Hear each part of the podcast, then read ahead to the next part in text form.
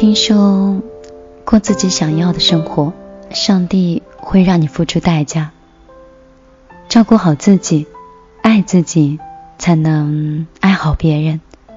如果你压抑、痛苦、忧伤、不自由，又怎么可能会在心里腾出一个温暖的房间，让重要的人住在里面呢？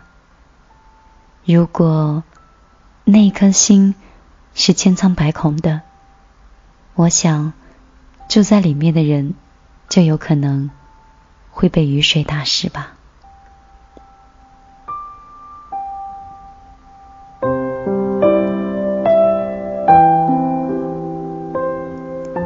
晚上好，在这样一个秋意微凉的夜幕，一段旋律，一首歌，米粒的听见花开，在周五的晚上，依旧陪你来听一听别人的故事，想一想自己的心事。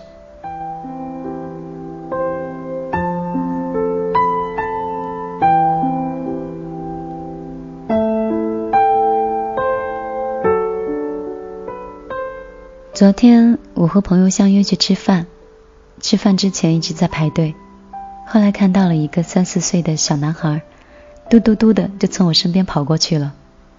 我还没有来得及反应是什么情况，就看到孩子的父亲气急败坏的跟在后面，然后快速的抓上跑在马路中间的小男孩。下一件事就是男生的父亲一巴掌就打了过去。看到了这样的场景，我的心一下子就揪起来了。我在想，爱玩、爱跑，这本身不就应该是孩子的天性吗？跑到马路边，是因为孩子还没有安全的意识。那作为家长，在这个时候就应该去引导孩子的安全的意识。怎么就这样无理的结束了这样一个教育的过程呢？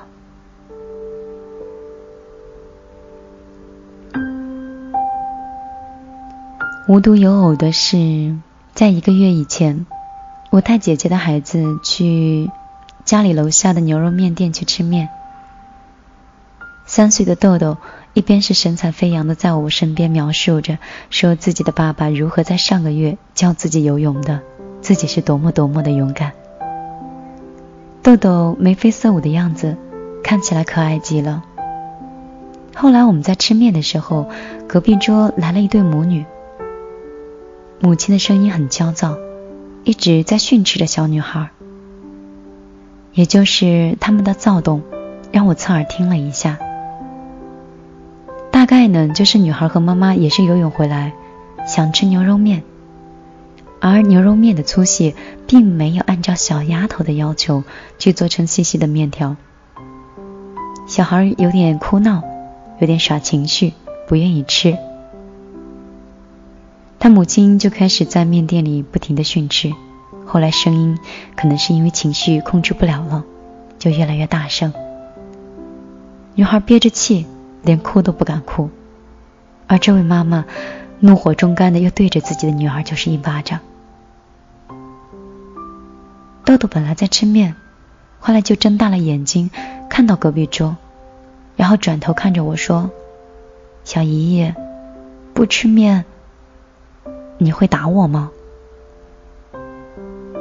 我很快带着豆豆离开了那家店，总觉得这样的事情对孩子的童年影响是不好的。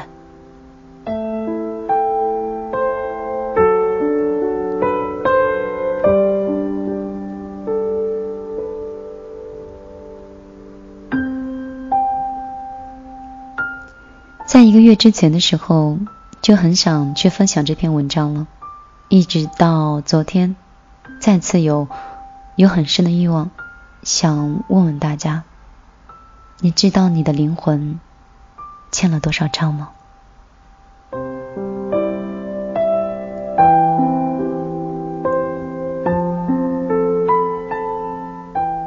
不知道你是否还记过这样一条新闻？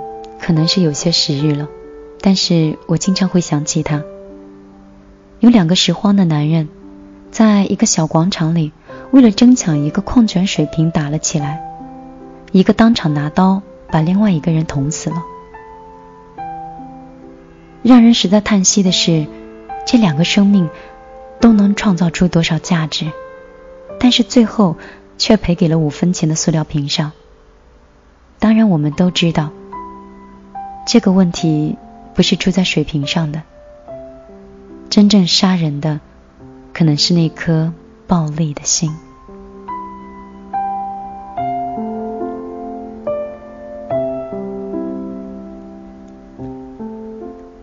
拿起刀的拾荒者，想必早已经在生活中的艰辛、屈辱、不平，积压了太多的愤怒和怨恨。他的灵魂似乎已经接近到一个临界的爆炸点，而那个水平，只是将将它引燃的一颗微小的导火索而已。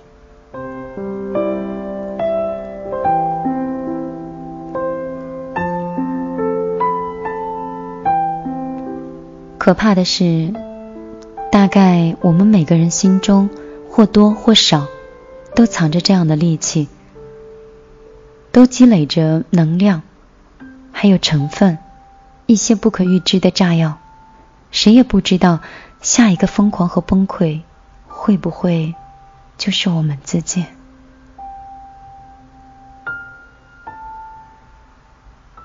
前几天的时候，在停车场。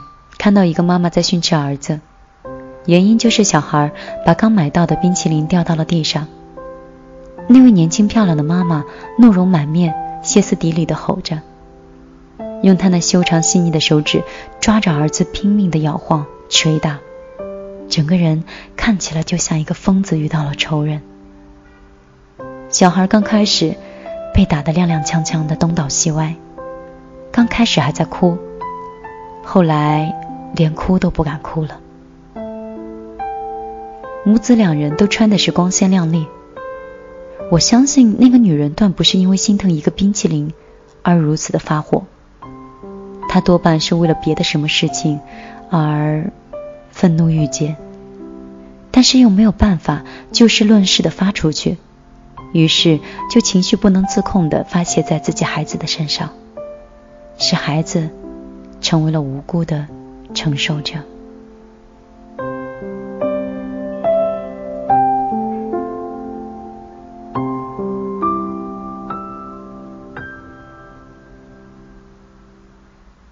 我没有办法去谴责那位妈妈，我想他一定是被逼到某种情绪的临界点了，才会做出如此的举动。谁心里没憋屈？谁的心里没有憋屈过一些愤怒或者是委屈呢？谁能够保证自己不把情绪发泄到一个无辜的人身上呢？这个世界没有哪个人能够真正的活得得心应手、游刃有余。就算是高官富商，他们也有极力讨好和全力对抗的人，何况平凡的我们呢？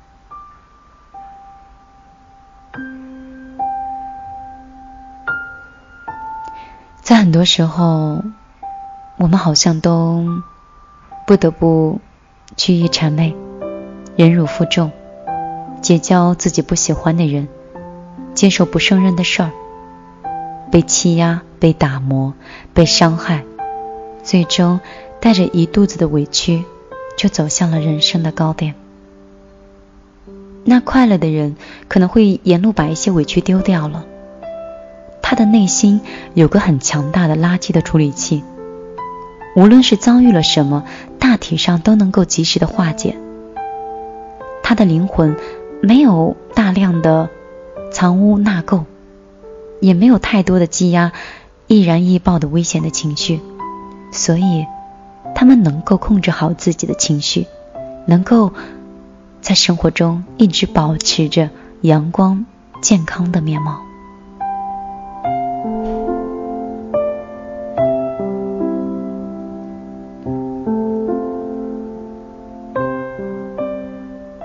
而那些不快乐的人呢？他们一直背负着那些委屈、愤怒，很艰难的在行走着，想扔，扔不掉，但是情绪又无处安放，那就只能堆在心里，变成了怨气和戾气，他们自己也成了一颗随时都可能会引爆的炸弹，随时威胁着自己和周围人的安全。于是就有了刚才我们说到的一个矿泉水瓶或者是一个冰淇淋而瞬间暴怒的场面。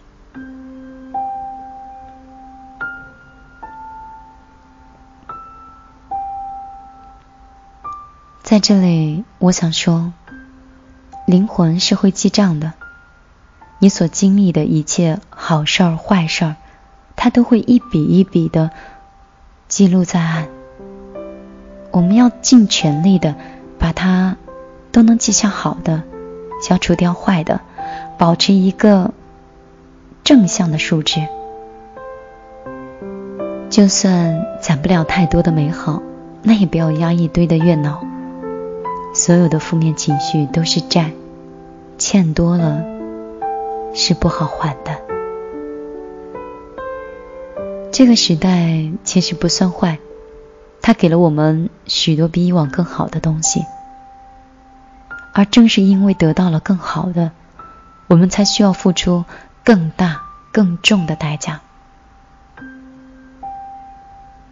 人类的得失守恒定律是。所有冲杀掠取的快感，都是伴随着冲杀被掠夺的危险。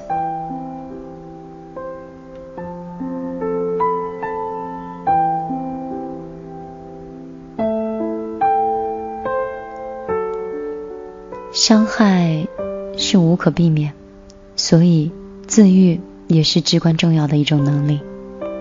一个人对自己负责任。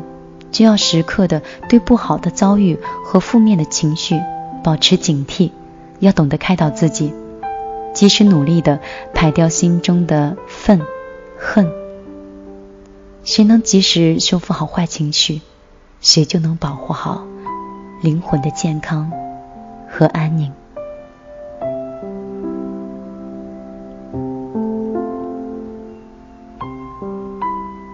如果你太缺乏自愈力，又太容易受伤，那你就必须要降低你的欲望，不觊觎华丽琳琅，从而远离刀枪棍棒。得不到的就不要太拼命的去张望，别去欠自己还不起的账，因为灵魂通通都是要记下来的，总有一天是要向你讨伐的。千万别等到承受不起的那一天，对自己咆哮的灵魂说：“没有办法了，你就随意吧。”我想，全面崩盘的人生，应该没有人愿意去面对吧。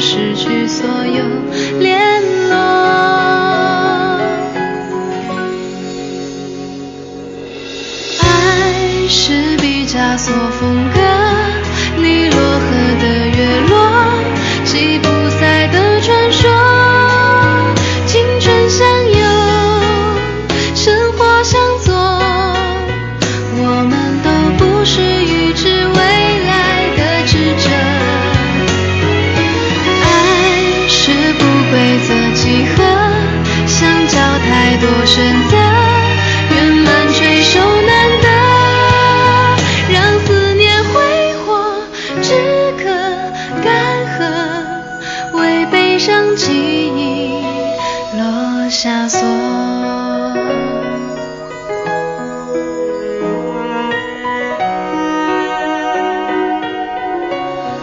好了，今天晚上的睡前故事，米粒就跟你讲到这里了。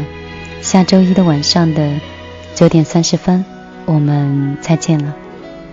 如果你喜欢米粒的节目，新浪微博欢迎你直接搜索“米粒姑娘”，米是大米的米，粒是茉莉花的粒。我的微信号码依旧是幺幺幺九六二三九五八，也是我的 QQ 号。你也可以保持你的想象，不要来找我。爱是毕加索风格，尼罗河的月落，吉普赛的